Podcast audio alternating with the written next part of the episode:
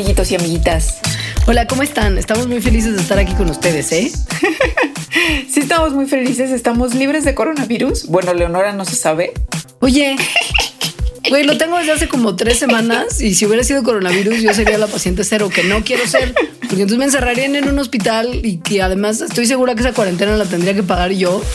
Pero mi deducible del seguro médico es súper alto. Oye, pero es como una medallita mucho mejor que, no sé, la medalla Alfonso Caso. como fui la paciente cero en México. A lo mejor en, a lo mejor en esa medallita sí escribirían bien mi nombre, a diferencia de mi medalla Alfonso Caso que acentuaron mi segundo apellido. No. es, güey, es un monosílabo, los monosílabos no se acentúan. Uno pensaría que la UNAM, ¿no? Quien da esa medalla. Pues sí, uno pensaría. Voy a toser, voy a toser de repente, no se saquen de onda, eso va a pasar. Perdónenme de antemano. No es coronavirus. Por lo menos yo puedo hablar, no como en el programa de psicodélicos, que fue un desastre. Sí, que varias personas ahí comentaron que pobrecita de ti. Qué bueno que era un tema que te gustaba tantísimo, porque si no hubiera sido realmente árido y aburrido ese tema. Con muchos silencios de mm, y sí, bueno. Este tema también me gusta un montón. Este es que eres bióloga de la evolución. Exacto. Y, de este los gatitos. Ah, bueno, sí. ¿Qué es la domesticación? Este además es el primer tema que de una lista de opciones votaron los Patreons y ganó domesticación. En lo que votaron pusimos domesticación de plantas y animales, pero al estar haciendo el guion nos dimos cuenta que domesticación de plantas y animales da para mucho más. Entonces está mejor separarlo y por ahora comenzar con domesticación de animales. Me parece muy sensato. Por cierto, gracias a nuestros 163 Patreons. Estoy checando en tiempo real, tenemos 163. Está increíble. Sí, muchísimas gracias. Los amamos mucho de verdad y no tenemos ni tantitas palabras para agradecerles todo lo que se esfuerzan para que este programa siga existiendo. Solo si tenemos como un, no sé si es spoiler, no es spoiler, como un hint, como una pistilla, como... Mm, ya suéltalo. Pues que este año cumplimos cinco años. Mandarax en verano cumple cinco años y, pues con la respuesta que hemos tenido de los Patreons, eh, con otras cosas que tenemos que celebrar que para ese tiempo ya se sabrán, pues es muy probable que haya algo en lo que se involucren cervecitas y a las cuales invitemos a los Patreons y bueno, ya. O sea, una tertulia de aniversario quizás se viene próximamente. No diré más. Pero bueno, este es un excelente momento entonces para conocer qué es ser Patreon de Mandarax y asegurar su acceso a sea lo que sea que hagamos de fiesta de aniversario. Pues ser Patreon de Mandarax significa que nos apoyan con dinero, porque también hay otras formas de apoyarnos, pero sin ser Patreon, como escuchando y compartiendo. Pero los Patreons nos dan desde un dólar hasta 10 dólares al mes. Em, y ese dinero a nosotras nos ayuda a que Mandarax siga existiendo, es decir, pagamos gastos de producción, pagamos a Inés, que la saludamos mucho, que es Inés nos apoya con los guiones y con muchas otras cosas ahora que tienen que ver con Mandarax y para que Mandarax llegue a más personas. Entonces, Exacto. ser Patreon sí contribuye muchísimo a que podamos seguirlo haciendo. De hecho, si no hubiéramos tenido esta respuesta, muy probablemente ahorita estaríamos más bien pensando qué hacer. Güey, calla, no, porque estamos evaluando esa posibilidad. es un universo paralelo no que no evaluamos. No lo evaluamos porque desde el principio la respuesta de los Patreons estuvo increíble. Pero la verdad es que si no hubiera sido así, pues no, no, estaría cantando el mismo gallo. Cierto. Y por lo mismo nos hace muy feliz CES poder tener por primera vez un Patreon cuyo tema fue seleccionado por los Patreons que ya están con nosotros. Bueno, al menos votado. Seleccionado todavía tenemos que hacer más cosas. Exacto. ¿Qué haremos? ok, pues empecemos. Perfecto. ¿Qué es la domesticación? Pues la domesticación así en términos muy generales, es una relación multigeneracional y que se sostiene en el tiempo en el que un grupo de organismos toma influencia súper significativa sobre la reproducción y el cuidado de otro grupo de organismos, o sea, de otra especie, lo cual le asegura a la primera especie, es decir, a que la, que la estaba reproduciendo y cuidando, eh, pues recursos que agarra de esa especie domesticada. Entonces, pues en términos prácticos, en realidad esto se hace sobre todo por la especie humana. Hay algunos ejemplos, y no vamos a hablar de eso, de, mm, o más bien un poco controvertidos, de si otras especies domestican. Por ejemplo, las hormigas que tienen al parecer a unos hongos domesticados. Eso está interesantísimo, pero, pero eso lo dejaremos para domesticación de otras especies. Exacto. Nosotros hemos domesticado especies para comer, para trabajo, para ropa, para medicina y para un montón de otros usos. Para amor. Y sí, Sí. sí. O No, sea, pues, bueno, literal. compañía, sí. Ajá. Y no nos hemos limitado, por supuesto, a animales. Hemos domesticado plantas, microorganismos, fungis. Y ahora estos, estos millones de organismos tienen que ser criados y tenemos que hacerles nosotros como un montón de apapachos para que puedan sobrevivir, que es una cosa que también ayuda a diferenciar a las especies domesticadas de las salvajes. Digo, no, no son millones de microorganismos. De, de hecho, ni siquiera creo que sean cientos. Este debe haber Bueno, como pero- decenas de plantas.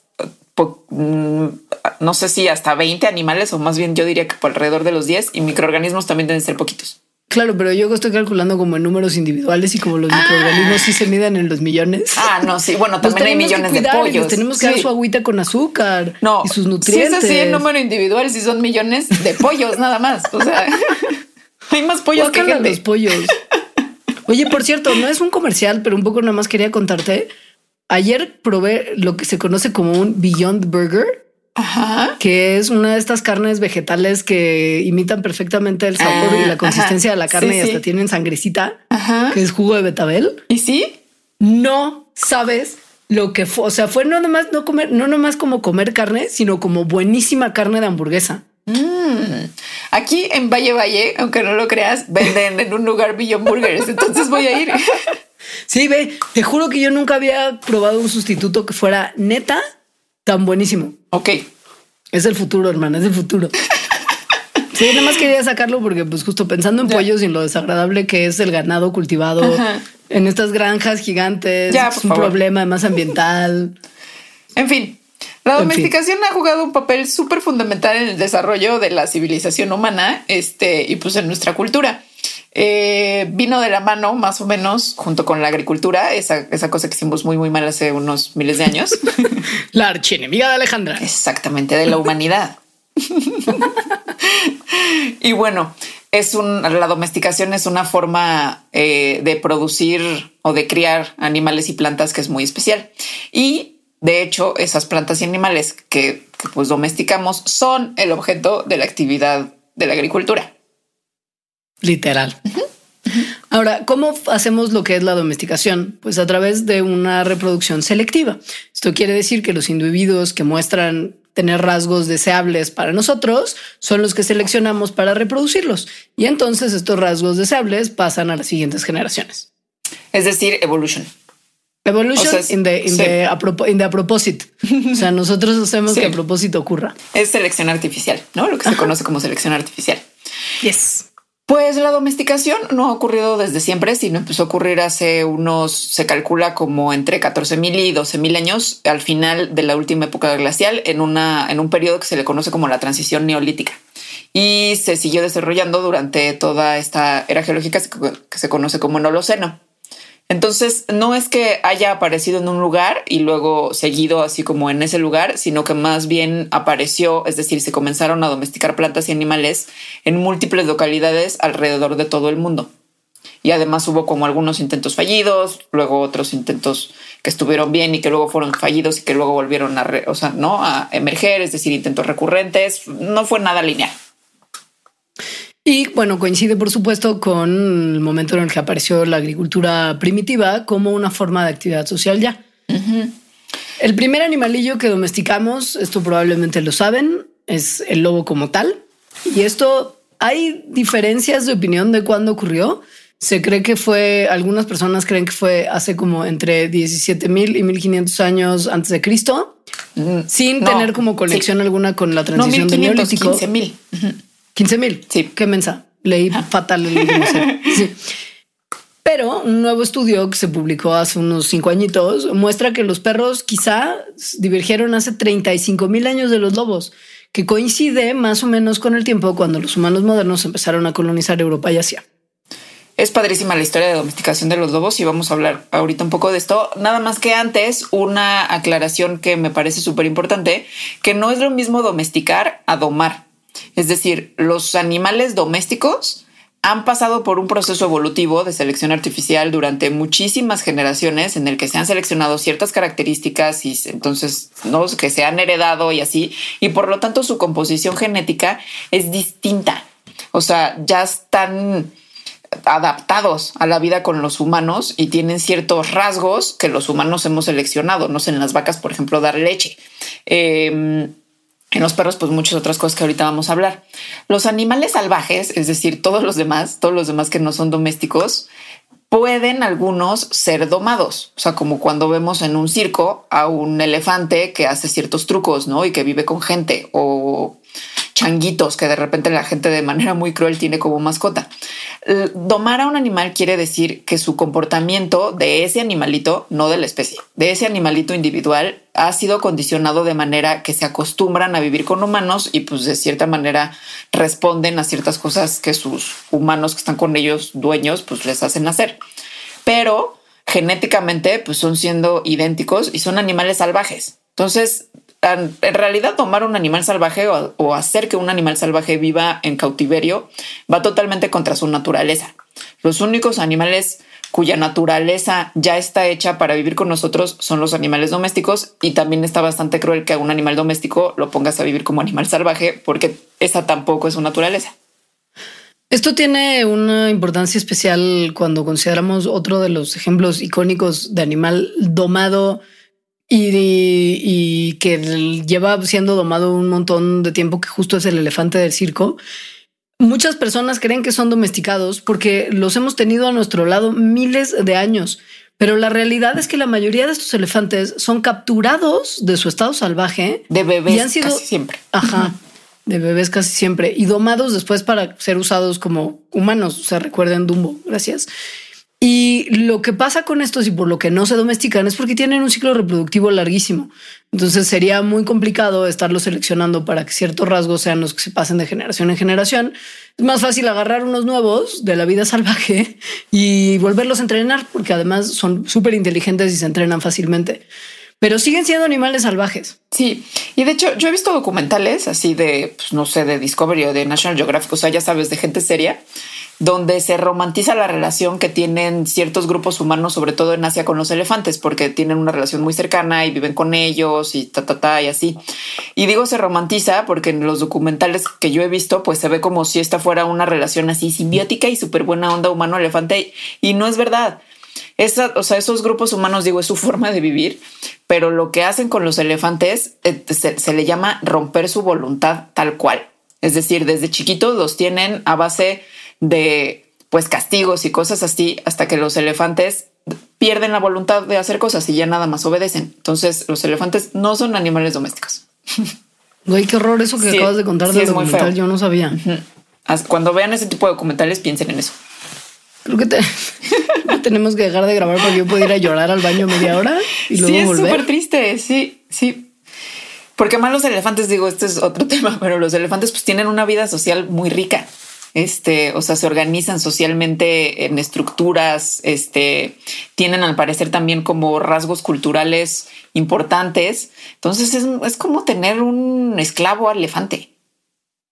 Siento que esto nos va a llevar inevitablemente a hacer un mandarax elefanto, elefante, de elefantiasis. Puede ser. Y bueno, el caso contrario a tener como animales que son salvajes como si fueran domésticos es tener animales domésticos y pensar que van a ser súper felices siendo salvajes. Un, un, ejemplo que ocurre con frecuencia es el de los conejos. Los conejos domésticos son animales domésticos, fueron domesticados, pero se parecen mucho físicamente a sus parientes salvajes, o sea, los conejos que viven silvestremente y que así es esa especie. Entonces, al parecer, mucha gente que de repente tiene mascota conejo, dice como ya es momento de que Bonnie sea libre. Y entonces como que nada más sueltan a Bonnie y Bonnie que nunca ha vivido en el exterior y aunque hubiera vivido ya no tienen los genes que les hacen tener ciertos instintos para poder sobrevivir in the wild, o sea, allá afuera. Entonces a Bonnie le va súper mal. Esto aplica no solamente para Bonnie, sino para Doggy y Kitty, que también son comúnmente abandonados de repente en parques, como de, voy a ir a tirar al perro al bosque de Chapultepec. Y se va a convertir en un lobo. Algunos, algunos han, han, formado grupos que son perritos como recientemente feralizados que están atormentando siempre a los turistas en el bosque de Chapultepec. Sí. Pero la realidad es que no sobreviven bien los animales domésticos cuando se vuelven a liberar a la vida salvaje. No, es una crueldad. Los gatos más o menos porque están como medio domesticados. Ahorita vamos a hablar de ellos, pero los perros es una súper crueldad. Este, Sí. O sea, los necesitan para vivir. Literal. Así, así lo hemos, así lo hemos creado durante miles de años. Nos lo buscamos, digamos. ¿Y cómo ocurrió? Bueno, esto ocurrió, como lo mencionamos brevemente, pero como para contarles un poquito más en detalle, ocurrió gracias a que nosotros aprendimos eh, como de manera, eh, sí, como no teórica, como de pura manera práctica, a modificar el proceso de evolución. Bueno, como a manipular el proceso de evolución a nuestro beneficio. Es decir, a seleccionar, ya sea de manera consciente o inconsciente, eh, los individuos que tenían rasgos que nos resultaban mejores por alguna razón, o sea, tanto como estéticamente o por eh, su comportamiento o porque eran daban productos más ricos. Eso es el caso de las plantas, eh, porque nos ayudaban mejor a ciertas cosas, como los animales de carga, en fin. Y esos los reproducíamos más, que es como pues, quiero tener hijitos de este que me gusta más. Y así generación tras generación. Todo esto se explica entendiendo un poquito mejor que a lo mejor se les en la escuela cuando lo vieron les pareció aburridísimo y no pusieron muchísima atención, pero se explica con la teoría de la evolución del señor Darwin, que lo que describe es cómo las especies cambian a través del tiempo, a través de variación y selección. Y lo que pasa ahí es que cuando el flujo génico entre poblaciones de la misma especie se reduce, por ejemplo, cuando ciertos organismos de esa especie están aislados físicamente de otros, como que que quedaron, pues literal, sí, como que una barrera surgió entre dos grupos de la misma especie. La evolución resulta en subpoblaciones que son distintas genéticamente, pero también fenotípicamente, es decir, cómo se ven. Y esto eventualmente puede llevar a un aislamiento reproductivo y eventualmente a la generación de nuevas especies. En este caso, la barrera reproductiva, o sea, lo que está haciendo que no se junten esas subpoblaciones de una especie somos nosotros. O sea, que estamos agarrando a unos y reproduciéndolos y no dejándolos, no dejándose juntar con otros. O no dejándolo salir, como yo a mis gatos. Ajá, sí. Y bueno, esto que es eh, selección artificial, cuando lo están haciendo los humanos, ¿no? Eh, con características que nosotros conscientemente o inconscientemente, pero bueno, que estamos eligiendo, eh, no necesariamente incrementa el éxito que podrían tener estas, est estas poblaciones en la naturaleza. Y un ejemplo así súper claro, pues según yo, son los pugs. O sea, sueltas a un pug en donde sea. Es más, o sea, si lo sueltas en el patio de tu casa sin vigilarlo, yo creo que en tres días ya se ahogó, ¿no? O sea, Güey, no vas a creer, pero ayer que estaba caminando por no me acuerdo dónde de la calle, vi a un pug y te juro que con su mente me estaba pidiendo que lo matara para eliminar, o sea, como para detener su sufrimiento. sí te creo. Es muy cruel que exista esa raza. Muy cruel. No pueden respirar. Pero esto además, los pugs es muy evidente porque así es como. Pero esto ocurre con un montón de perritos de raza. Mientras más veces han sido reproducidos entre sí, más se fomenta que ciertos rasgos nocivos, deletéreos, se vayan propagando también, que son cosas que para nosotros, como el perro de raza tiene que tener la, la cadera chaparrada, nos suena que es justo una, una cosa del estándar de belleza que además Generalmente los estándares de belleza de las razas de perros se los inventó alguien en el siglo XIX. Sí. Pero bueno, sin llegar como a esos, les hacen muy mal. sin llegar a esos extremos de las razas de perros que efectivamente la mayoría son así. En general, eh, antes de que existieran estos estándares y eso, en las especies domesticadas de cualquier animal, no nada más de perro, hay rasgos que entonces como, como no son los mejores para, para la naturaleza, o sea, para si estuvieran como ellos solitos en la naturaleza, entonces empiezan a fijarse en las especies rasgos que so- los hacen dependientes a los ambientes en donde vivimos los humanos. Y, y entonces hacemos a la especie pues más o menos dependiente a nosotros también. O sea, la domesticación como tal.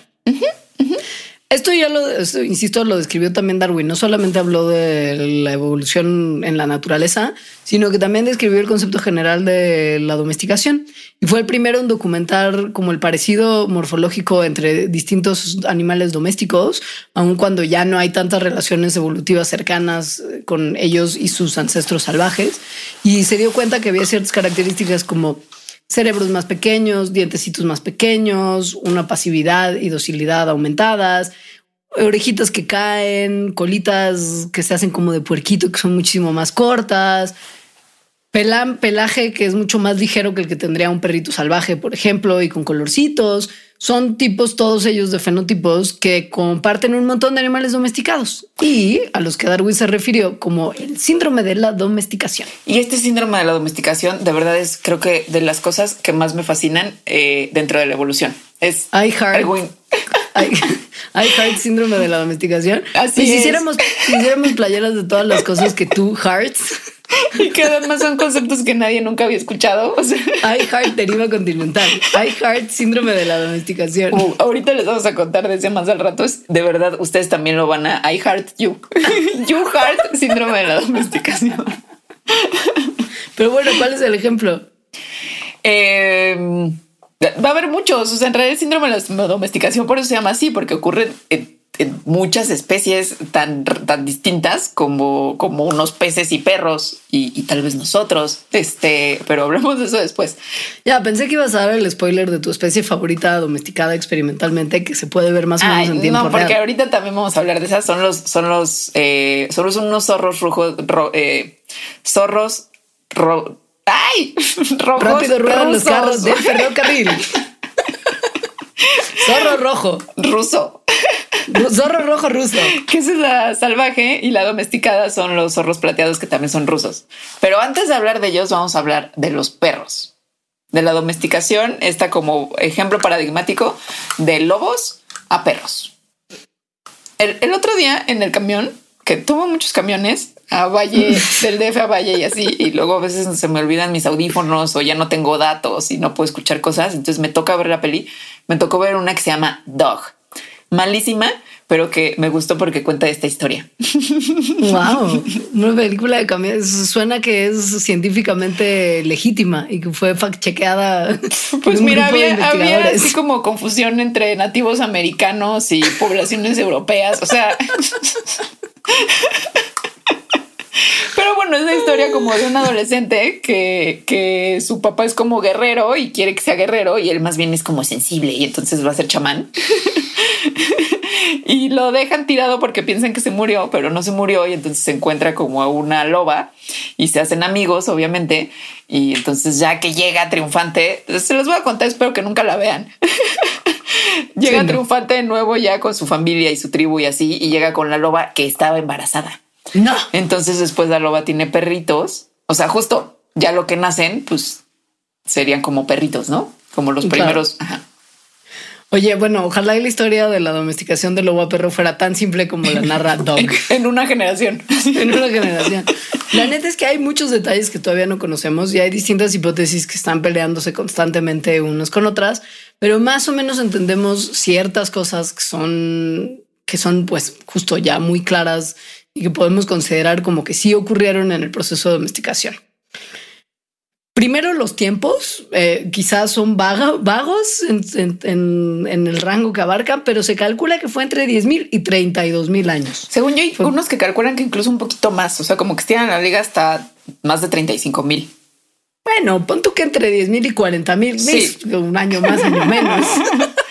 son muchísimos años.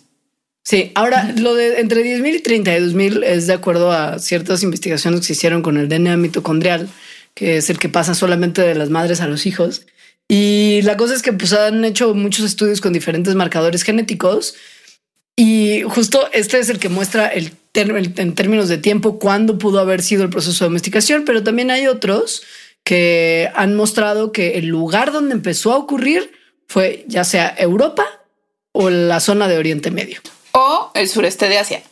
También, que es lo que muestra un estudio reciente. Ajá, exacto. Entonces no se sabe exactamente dónde, pero fue de ese lado del mundo.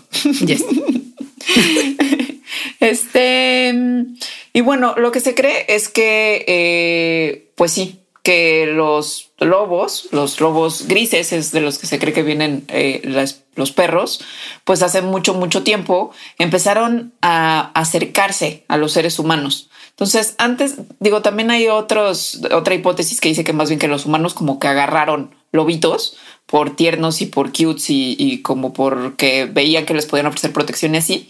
Pero yo creo que lo que ahorita la hipótesis como más fuerte es más bien que los lobos más dóciles y con menos temor a los seres humanos eh, fueron los que se empezaron a acercar a las poblaciones humanas y bueno, los humanos vieron que pues, estaba chido porque efectivamente sí proveen de protección y además de compañía y de esa manera se fueron domesticando. Entonces sería como una combinación, al menos al principio, de domesticación humana con una cosa entre comillas que sería como que los lobos se domesticaron a sí mismos porque fueron los que se acercaron, ¿no? Como que los que primero se acercaron a las poblaciones humanas. Em, en el área del sureste asiático eh, hay como que indicios de que las poblaciones literal eh, que estaban en esa zona tienen la diversidad genética más grande y son las que son genéticamente más cercanos a los lobos, que entonces podría sugerir que fue aquí donde entonces dieron ese pasito, ya fuera que los humanos agarraran algunos o los lobos se acercaran para como empezar el proceso de domesticación. Y unos miles de años después, según este último estudio que es el que muestra esta hipótesis, se empezaron a mover hacia otros lugares del mundo, como África y justo el Oriente Medio, llegando a Europa hace más o menos 10.000 años y ahí dando lugar a toda la amplísima variedad de perritos que vemos el día de hoy. El problema es que no tenemos mucha claridad. Es como de, bueno, sí, ya entendimos que quizás sí salieron como hace muchísimo más tiempo del que pensábamos, entre 30 mil y 40 mil años, y que como hace 15 mil años, cuando empezaron a dominar el mundo, también entendemos que ahí ya la variedad se extendió muchísimo y ya empezaron a crearse como razas de perros como las que conocemos hoy en día. No tan genéticamente mutiladas, pero como ya en términos de. Sí, no razas, así como diferentes tipos, no diferentes poblaciones. Pero lo que no se tiene muy claro y probablemente no se entenderá también porque todavía no se encuentran las evidencias necesarias, es qué pasó en el Inter, o sea, entre esos 30 mil y 15 mil años, como hay como 15 mil años de historia de los perritos que quizá no entendemos también. Algo que es importante es que lo que ahora sí todo el mundo está de acuerdo es que hubo una sola domesticación. O sea, que el origen de la domesticación de, de lobo a perro fue nada más una, porque antes se pensaba que tal vez habían sido varias. Entonces, no, lo que ahora casi todo el mundo cree es que nada más fue esta de la que acabamos de hablar. Y bueno, al, analizar los genes que están ligados, o sea, los genes que son distintos entre perros y lobos, y, no, y con estos estudios genéticos se pueden ver cuáles, cuáles fueron los más probables que estuvieron involucrados en el proceso de domesticación. Eh, pues hay muchos, pero, pero hay unos que apuntan a esta cosa de la, de la, o sea, como de la sobrevivencia del más amigable o del más amistoso que sería como este proceso de autodomesticación en el que se los, los lobitos o los lobos más amigables se acercaron a los humanos y entonces vieron un, o sea, ahí hubo una ventaja adaptativa para ambas especies, ¿no? En la interacción de ambas especies. Em, y, y eh, o sea, como subyacente a estas diferencias genéticas y a, o sea, como a los genes de domesticados, por así decirlo, de los lobos, hay las más grandes diferencias, dan como algunas pistas de por qué los lobos y los perros no son iguales físicamente. Porque si se fijan de lo que hemos estado hablando y, y si este proceso de domesticación sí fue al principio así nada más, o sea, como de lo amistoso, pues es una cosa de comportamiento. Entonces, no habría razón por razón evidente de que se vieran diferente. O sea, sería una cosa nada más como de unos son más amistosos que otros y ya no, y se podrían ver exactamente igual, pero la verdad es que osos, digo, lobos y perros son pues muy distintos. Y mm, al analizar entonces los genes em, de la domesticación que estuvieron involucrados, se ven unas diferencias grandes en un gen que en humanos, el gen análogo a ese que tienen los perros es un gen que está ligado a un síndrome que se llama Williams-Bierin. Este síndrome en humanos hace que el, desarrollo cognitivo pues eh, sea más lento, que tengan como dificultades en, las, ¿no? en, el, en el pensamiento racional y además son personas que son hiper sociables. Entonces, investigadores que han estado pues, viendo esto se han preguntado si estos cambios en este gen en los perros haría que los animales fueran más sociales y por lo tanto se ajustara a esta hipótesis que tenemos de que fue la sobrevivencia del más amistoso.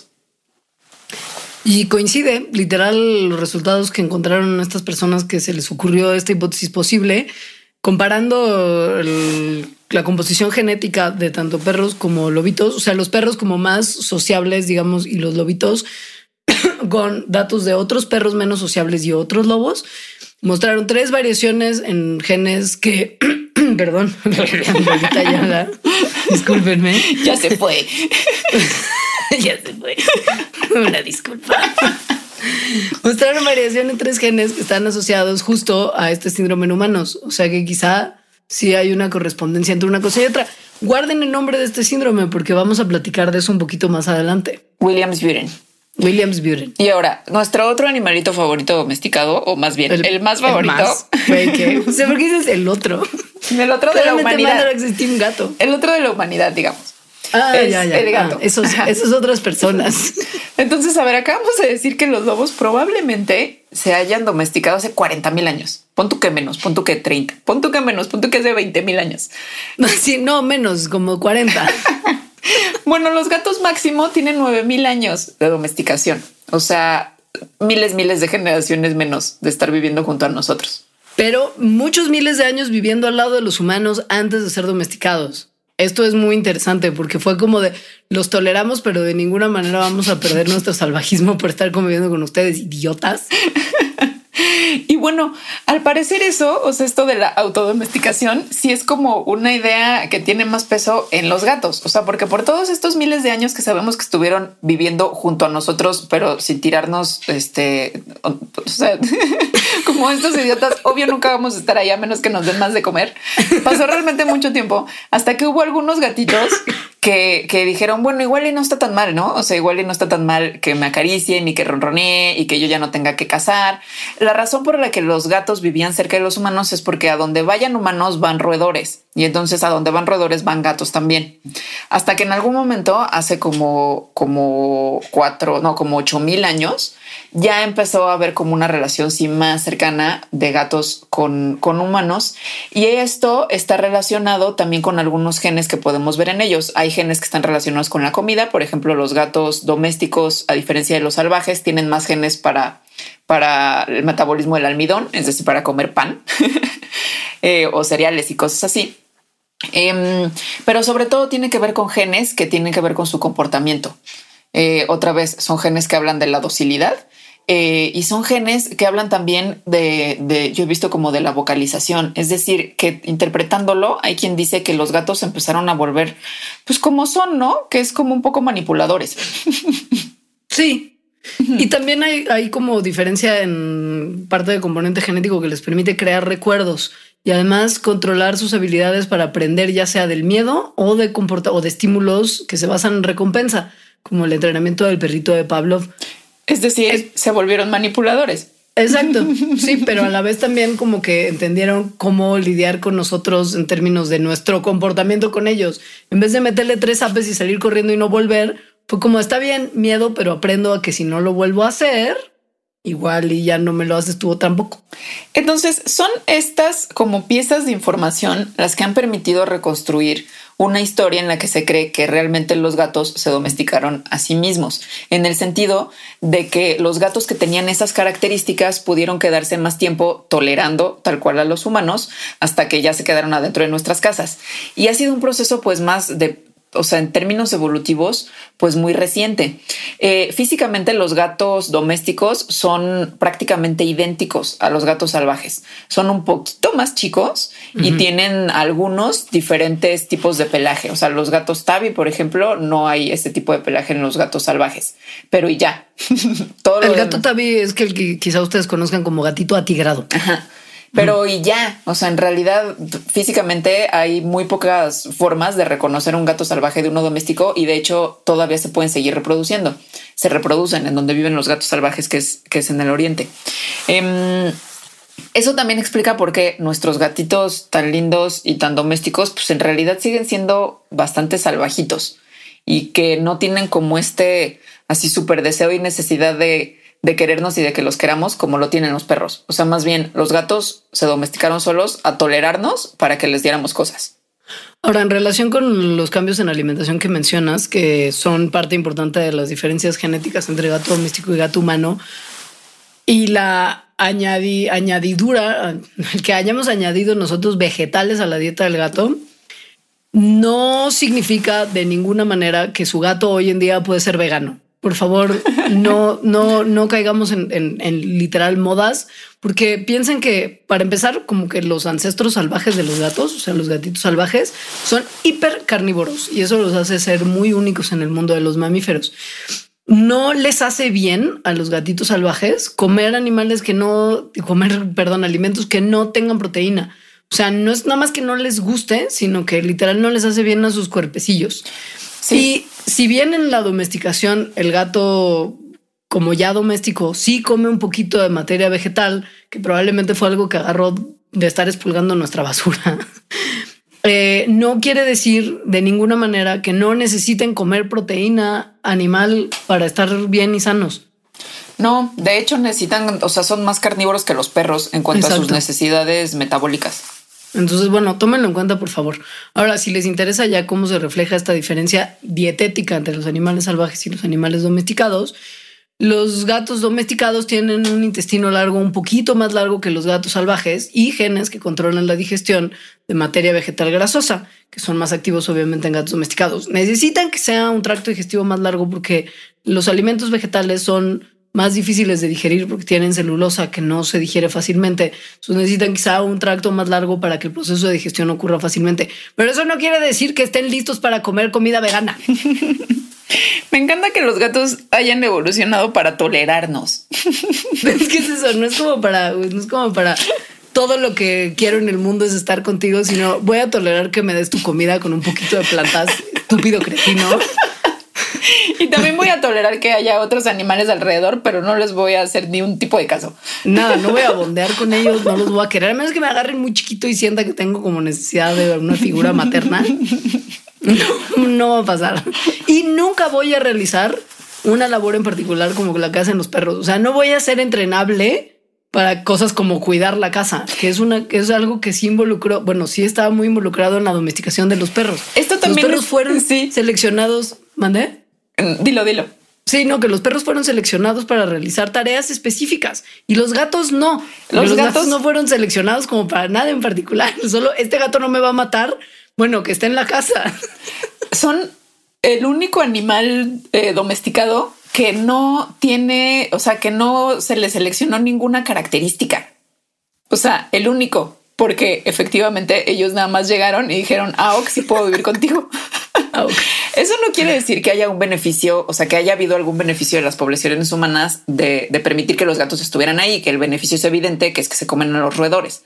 Em, pero no hubo un proceso de selección como de, ok, vamos a agarrar los gatos que, que casen mejor a los roedores. No, o sea, nada más los dejaron estar ahí y los gatos se permitieron estar ahí. Exacto. Ahora, diferente es el caso, por ejemplo, de los caballos que claramente su domesticación sí involucra una serie de tareas muy específicas y determinadas de interés humano. No es nada más por lo grato que nos es tenerlos alrededor, lo bonitos que son y lo espectaculares con su figura tan elegante y, sí, no. O sea, aquí es muy distinta la cosa. Los caballos empezaron su domesticación hace como 6000 años en las praderas de Ucrania, por el también suroeste de Rusia y al oeste de Kazajstán. Este y lo que se cree es que su domesticación, los rasgos por los que empezaron a ser seleccionados fue para poderlos montar, también para hacer una fuente de alimentación por su carne y la leche. O sea, nos los comíamos pues seguido y los montábamos. Y bueno, para hacer, o sea, para montarlos, pues también se necesitan varias cosas eh, similares a las que se seleccionaron en perros y gatos, que tienen que ver con el comportamiento, es decir, con la docilidad. Sí. Ahora también ha sido muy eh, confusa la historia de la domesticación de los caballos. Ah, hasta fechas muy recientes había distintas hipótesis, como de si habían surgido nada más en algún lugar en particular y de ahí se expandieron, como el tema de los perritos, o si más bien ocurrió esta domesticación en muchos lugares a lo largo de Europa y de Asia. Y esto es como un poco el tema de que dependiendo de lo que voltees a ver en el genoma y los ejemplares prehistóricos con los que compares esto que estás volteando a ver en el genoma, te va a arrojar distinta información. Entonces, si haces como un análisis arqueológico, por ejemplo, ya no genético, vas a encontrar rastros de leche de caballo en la estepa eurasiática del oeste cosa que no es respaldada por el DNA mitocondrial. Ha sido complicado trazar la historia de los caballos, pero lo que se entiende ahora es que mm, la domesticación de los caballos originó en la parte occidental de las estepas y que el que la domesticación equina haya funcionado involucró que se integraron constantemente muchos caballitos salvajes como al grupo de animales domesticados probablemente para hacer sus grupos de caballos más grandes.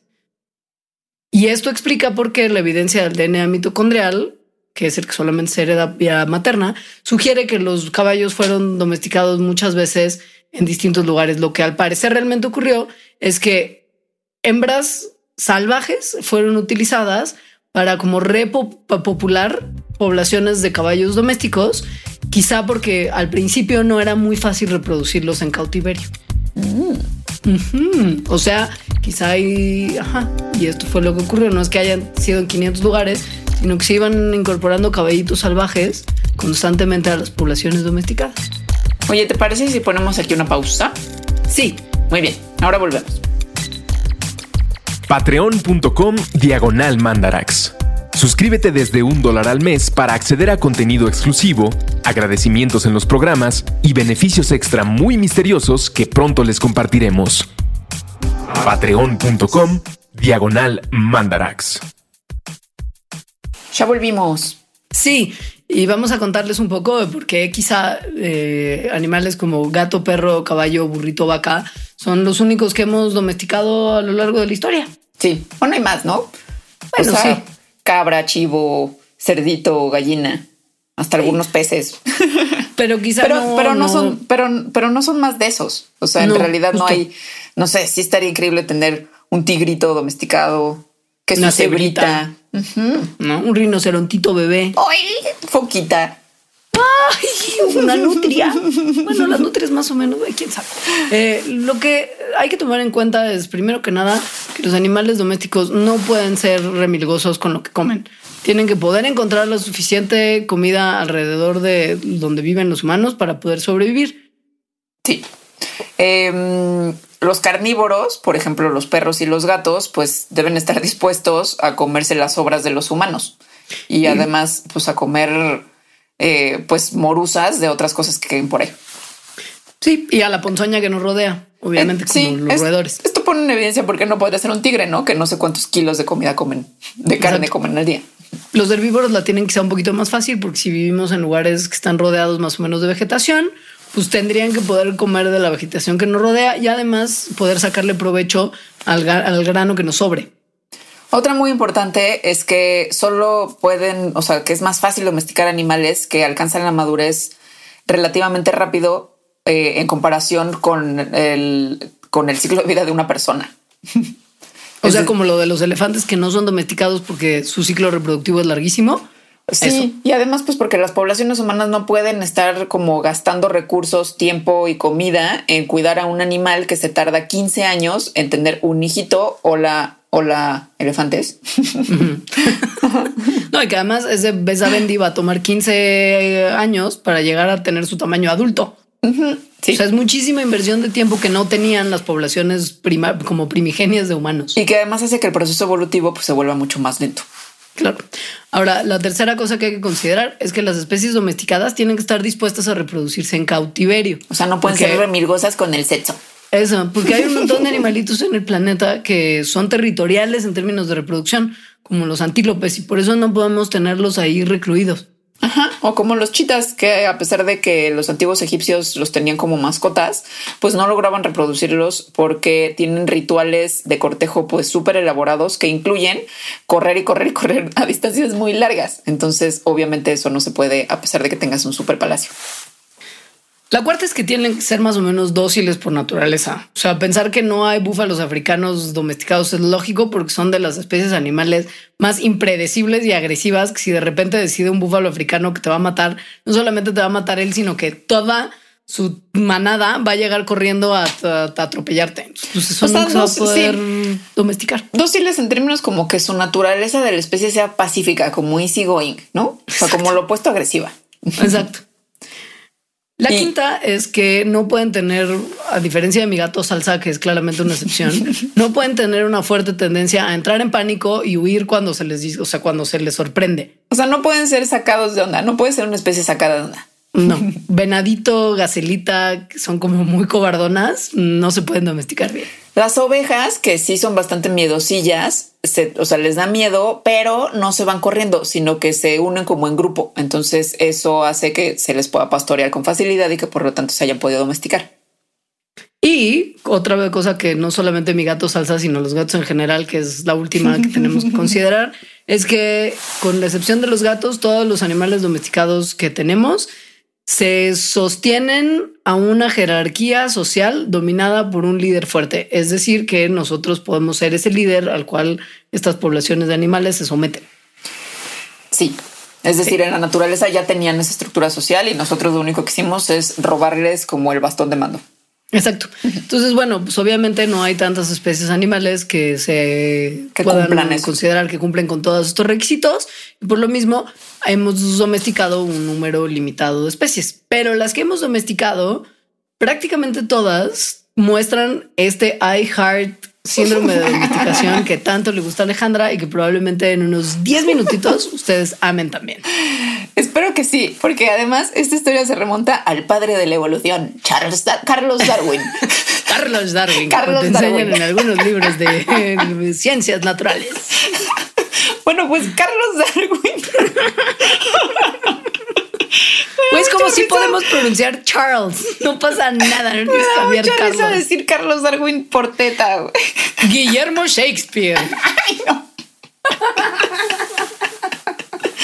Bueno, Carlos Darwin hace mucho tiempo, hace como 150 años, este, se dio cuenta de muchas cosas en realidad, pero de una de estas cosas es que había como algo particular en los mamíferos domesticados. Y es que comparándolos con sus ancestros silvestres o sus ancestros salvajes, las especies domésticas eran más dóciles, pero no nada más eso, porque pues eso era como, como normal, ¿no? Como obvio, sino que tenían también una serie de características físicas, todas en común, que además no tenían que ver con la cosa para que le servían a los seres humanos, como por ejemplo orejitas caídas, o sea, piensen en un lobo que tiene las orejas paradas y luego piensen en, un basset hound. sí, en un basset hound, un poco con las orejas caídas que tenían también parchecitos de pelo blanco, es decir, manchitas, que otra vez hay muchos perros con manchitas y no hay lobos con manchitas, y rasgos juveniles, sobre todo en sus rostros, por ejemplo, mandíbulas más chicas, ojos más grandes, ¿no?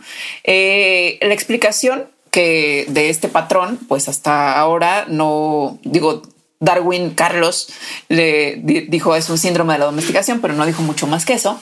Eh, y la explicación a este patrón hasta ahora, pues sigue siendo medio misteriosa, pero hay unas hipótesis, sobre todo hay una hipótesis súper interesante que podría explicar por qué al domesticar animales y seleccionarlos nada más por su comportamiento, es decir, por ser más dóciles, podría causar cambios en otro tipo de rasgos tan diversos. Esta hipótesis se conoce como la cresta, la hipótesis de la cresta neural.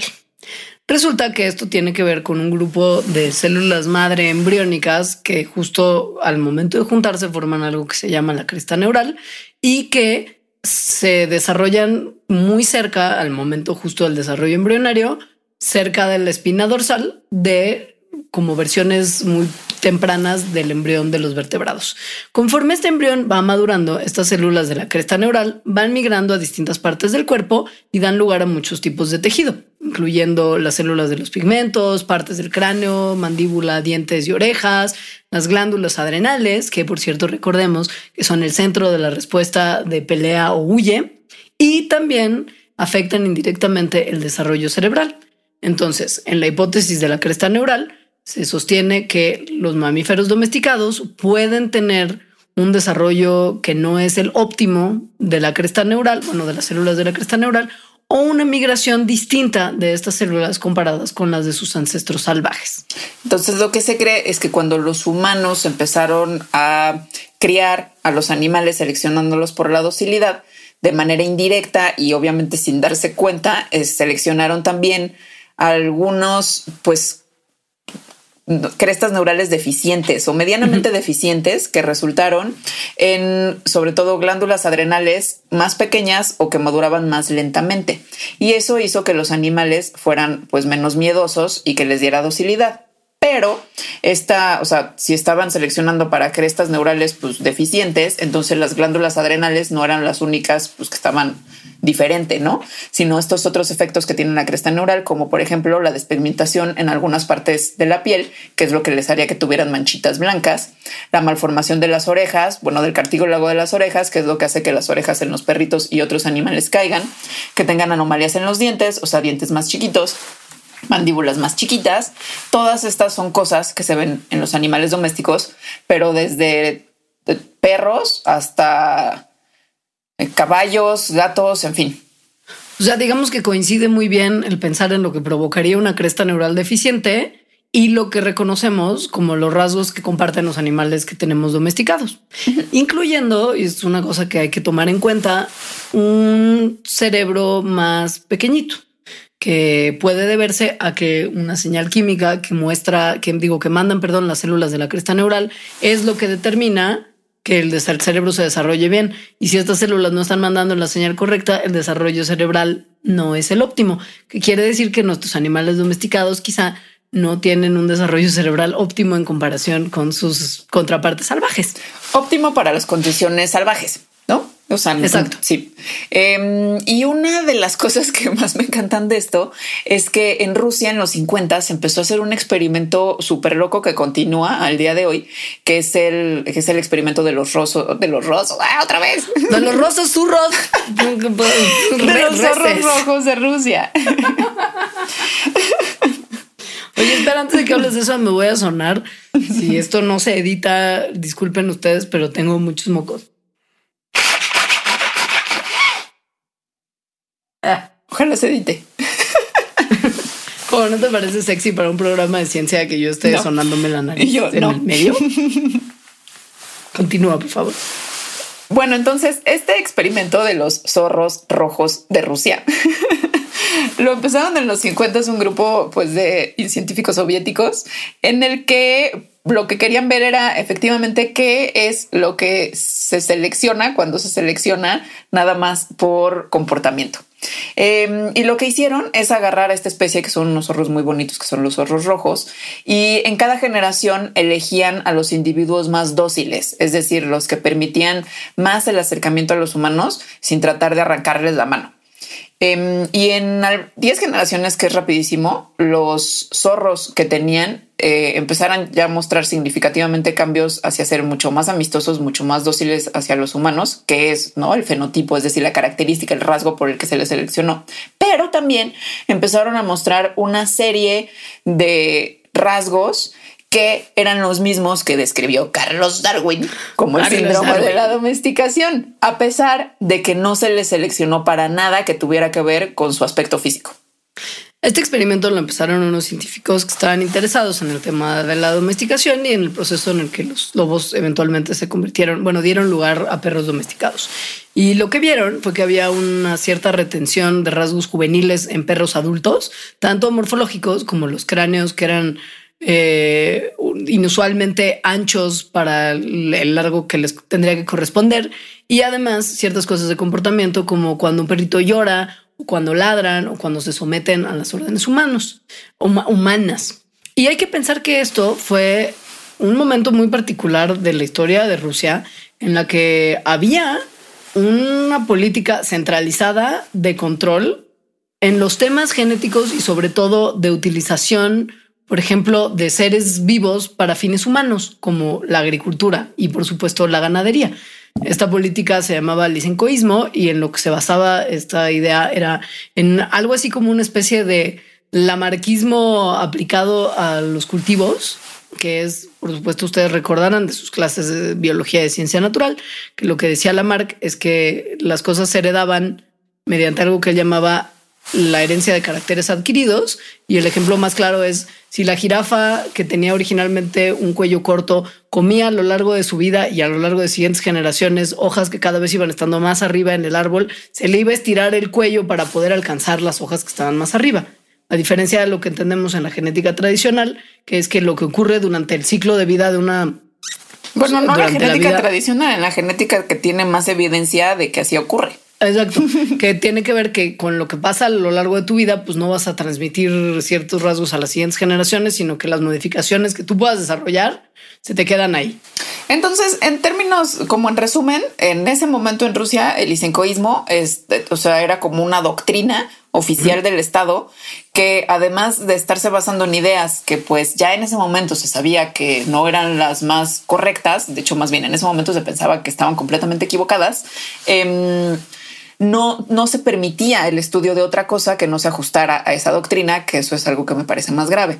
Entonces, el jefe de, de este experimento de los zorros, que se llamaba Belayev, em, como que logró hacer, continuar con ese experimento porque en vez de decir que estaba haciendo una investigación genética, dijo que estaba haciendo una investigación sobre fisiología animal. Entonces fue muy listillo gracias a eso. Y bueno, también por el experimento que hizo, ¿no? Y que Claro. se siguió continuando durante décadas. Él creía que el factor clave que se seleccionó en la domesticación de los perros no era ni tamaño ni fertilidad, sino comportamiento, específicamente la docilidad, bueno, como la domesticabilidad.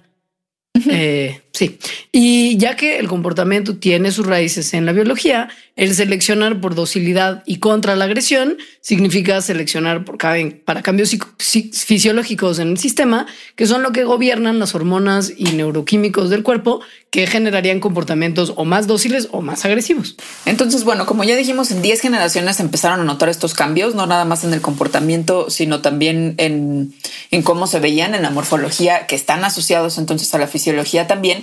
Y después de más y más generaciones, o sea, estamos diciendo que este experimento lleva más de 50 años, ahorita lo que tienen son unos zorritos que se les llaman silver foxes, o sea, zorros plateados, que son lindísimos y que más venden como mascotas por miles de dólares.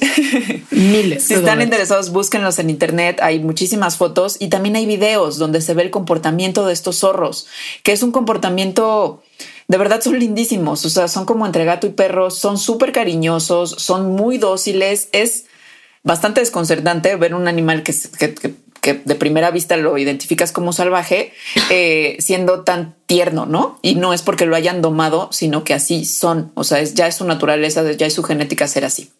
Yo sigo un par de cuentas de Instagram de zorrito Ay, no, yo quiero, muy mándamelo. bonitas. Yo no sigo ninguna, mándame sí. Ahora, esto todo que se haya logrado con estos zorros y un poco lo que explica los amplios cambios que se ven en el síndrome de la domesticación es algo que se conoce como pleiotropía. La pleiotropía ocurre cuando un gen influencia dos o más rasgos fenotípicos que al parecer no tendrían mucho que ver, o sea, como cosas que nunca pensarías que están relacionadas. Y estos cambios fisiológicos son características claves de los animales domésticos de muchas especies. Son justo las que coinciden con el síndrome de domesticación. Estas surgen aun cuando el rasgo por el que se está seleccionando a ese animalito es su docilidad. Simplemente genéticamente la docilidad y este tipo de características están genéticamente relacionados, aunque esto no sería evidente en un principio. Esto es lo que puede ser explicado tanto por la hipótesis de la cresta neural o por otra hipótesis que quizá no es tan contundente, que se llama la hipótesis de la red la red. regulatoria genética única. En, en la que un, en la, no, en la que cambios genéticos eh, que son los que se estarían seleccionando afectan a otros cambios genéticos que están como regulados por esos primeros cambios que fueron seleccionados. Eh, la hipótesis que tiene ahorita como más apoyo, pues es la de la cresta neural, porque además tiene esta cosa que está súper ligada con las glándulas adrenales que tienen mucho que ver, bueno, con todo lo que ya dijimos y sobre todo con la regulación del miedo y del estrés, o sea, con la respuesta que tienen los individuos al miedo y al miedo y al estrés, que obviamente está, o sea, es como decir de otra manera que si bajas esta respuesta aumenta la docilidad. Se ha visto en estos zorritos también que la cuestión de que el tamaño cerebral se reduce es consecuente. O sea, en estos zorros domesticados sí se ha visto que hay una reducción significativa tanto en la altura del cráneo y en su anchura y por lo mismo en el tamaño del cerebro, porque pues si el cráneo no es muy grande, el cerebro no puede crecer mucho más. Y esto apoya la hipótesis de que la reducción en el tamaño cerebral es una respuesta temprana a la presión selectiva de la docilidad y que coincide con lo que platicábamos antes de la cresta neural. Y no es que se les reduzca el cerebro y que nada más se haga más chiquito en todas las regiones del cerebro y ya. La porción más afectada en esta reducción del cerebro en los animales, bueno, en los mamíferos domésticos, en todos, es el sistema límbico. Bueno, o al menos en los que se ha estudiado, que son los perros, los cerdos y, las ovejas. Estos animales muestran, muestran un 40% de reducción en el tamaño en comparación con sus especies, o sea, con sus parientes salvajes. El sistema límbico lo que hace es que regula la función endocrina que influye en el comportamiento de agresividad, de estar como a las vivas y la respuesta al estrés que puede venir inducido del ambiente. Todo lo cual, pues obviamente se atribuye que tiene un efecto dramático en la domesticación. y ahora, tenemos cereza del es que esta es la parte más Estás como, hizo, la estoy viendo en este momento e hizo como la señal del vato que cocina y le echa sal como espolvoreando los el, el, turco ese. Ay, no, el otro día vi un video en el, no sé en dónde, creo que en Instagram, que va, perdón por esta pausa, pero tengo que contar, que va Maradona al restaurante de este turco que echa la sal así. Y, y Maradona, o sea, de verdad creo que nunca he visto ver a alguien ver con tanto amor a otra persona. Porque además normalmente lo que cocina ese turco y que le echa las salecitas sí es carne. Entonces es un argentino en un restaurante de carne. Pero todavía ni la prueba, todavía ni la prueba. O sea, nada más lo está viendo, le echa la salecita. Maradona así lo está viendo con cara como de amor y deseo. Y entonces luego el turco este agarra un cuchillo, lo clava así como, porque también hace esas cosas, ¿no? Es como muy dramático teatral. Lo clava y le da así un cacho a Maradona y Maradona se para y lo abraza. No, no, no. Pero bueno, perdónenme, sí estoy como ese turco. Ahora, pensando en pensando en Maradona, es cuando, cuando como que justo la última parte de este programa cobra más sentido. Y es, pero ¿qué onda con nosotros? Nosotros estamos de alguna manera domesticados. O sea, él ya es un ejemplo del epítome de la domesticación humana y de cómo nos hemos ido perfeccionando a nosotros mismos, manteniendo ese tipo de rasgos que son tan deseables. Es que esto es algo súper interesante, que no es que alguien haya dicho los humanos son domésticos, ¿no? Porque pues obviamente no es el mismo proceso, pero tenemos varios rasgos que se ajustan a este síndrome de la domesticación. De cierta manera, si, si, esto, si esto lo ajustamos como, como estas ideas, los humanos nos domesticamos a nosotros mismos. ¿Y por qué se cree eso?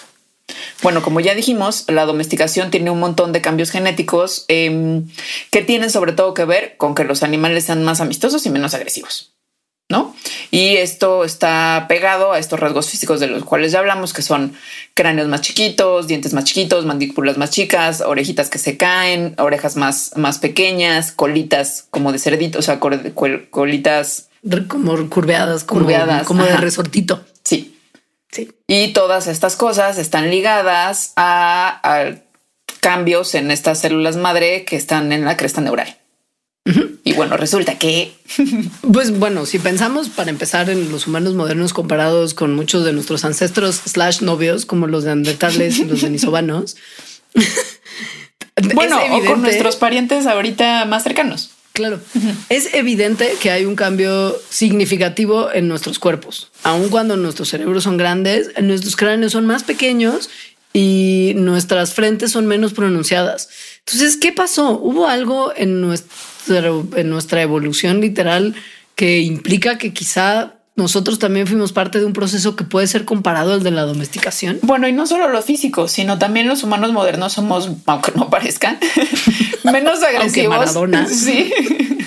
menos agresivos y más y cooperamos más que muchos, o bueno, de lo que pensamos que hacían muchos de nuestros ancestros y lo que hacen nuestros parientes más cercanos. Es aquí donde entra en juego ese síndrome que será el síndrome de Williams-Buren del que hablamos cuando estábamos hablando de los perritos. Y pasa que un investigador se dio cuenta que hay un gen en particular que juega un rol súper importante para orquestar los movimientos de las células de la cresta neural. Y la mayor cantidad de personas, o sea, la mayoría de las personas tenemos dos copias de este gen. Sin embargo, en las personas que tienen el síndrome de Williams-Buren, que recordemos los síntomas, hay eh, cráneos más pequeños, eh, hipersociabilidad, algunas cuestiones de, de cognición. ¿Mande?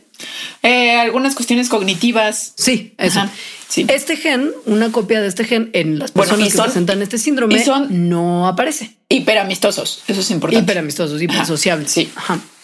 Entonces se puso a pensar como quizá este gen que en las personas que no tienen el síndrome tiene dos copias, en las personas que sí tienen el síndrome solamente tiene una copia, pues hay que ver si este gen juega un papel en ciertos rasgos que tienen que ver sobre todo como en la forma de la cara que presentan las personas que tienen el síndrome de Williams-Buren, que es un poco como, como de elfo.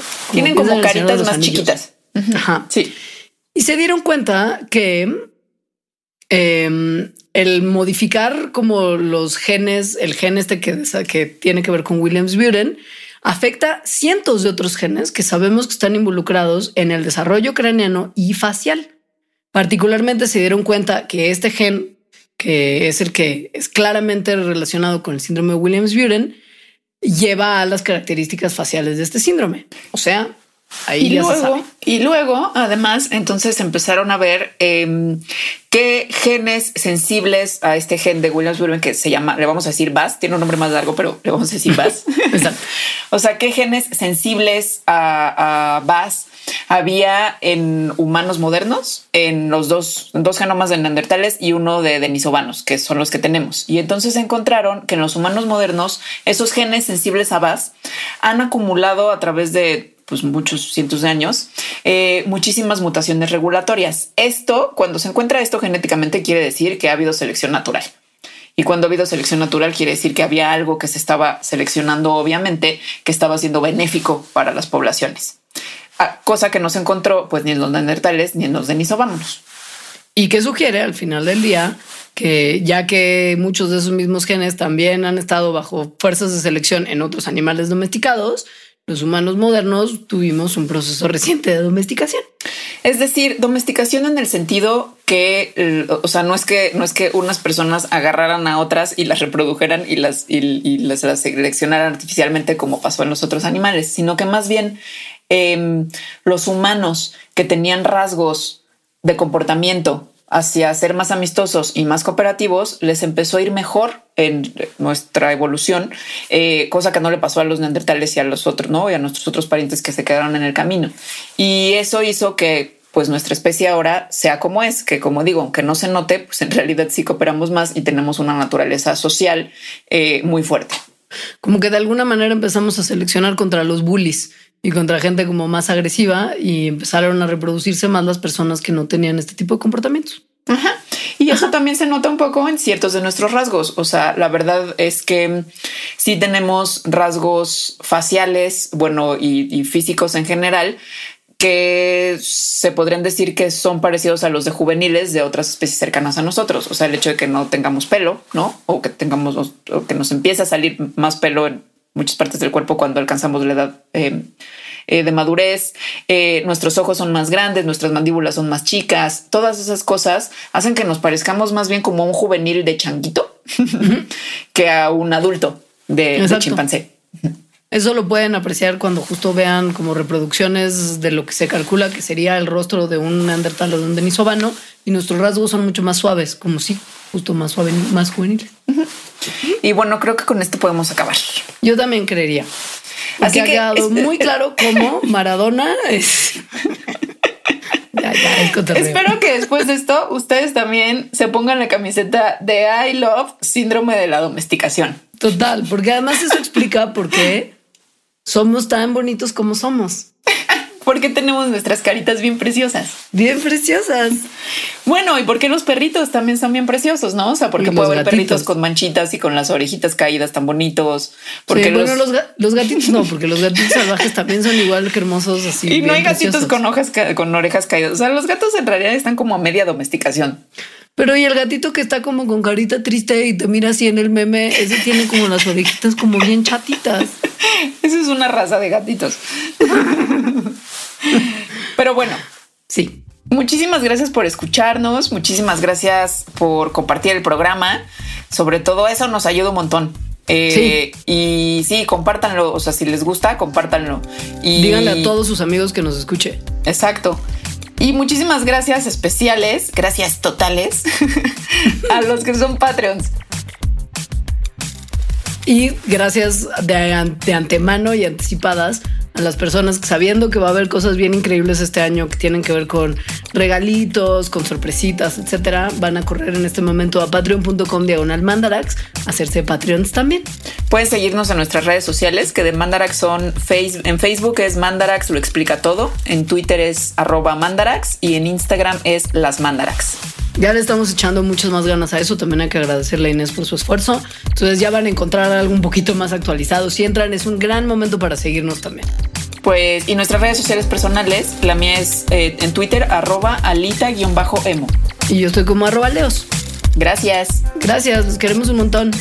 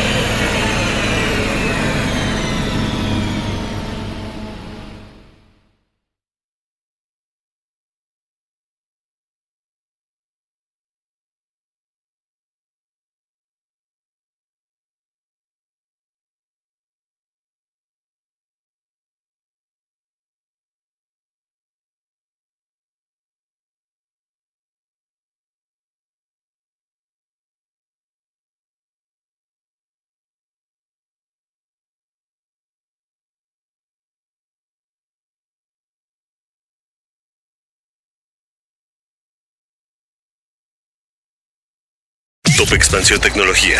Gadgets. Lanzamientos, reportajes y el negocio de las tecnológicas. En 10 años, el metaverso aportará 5% al PIB de Latinoamérica. Internet ha representado muchos cambios para el mundo y la religión no se ha escapado de ello. Los mexicanos cada vez tenemos casas más tecnológicas. Todo en menos de 5 minutos. Top Expansión Tecnología. Xbox tiene una nueva multa. Adam Mosseri, director de Instagram. Top Expansión Tecnología. De lunes a viernes, a partir de las 6 de la mañana.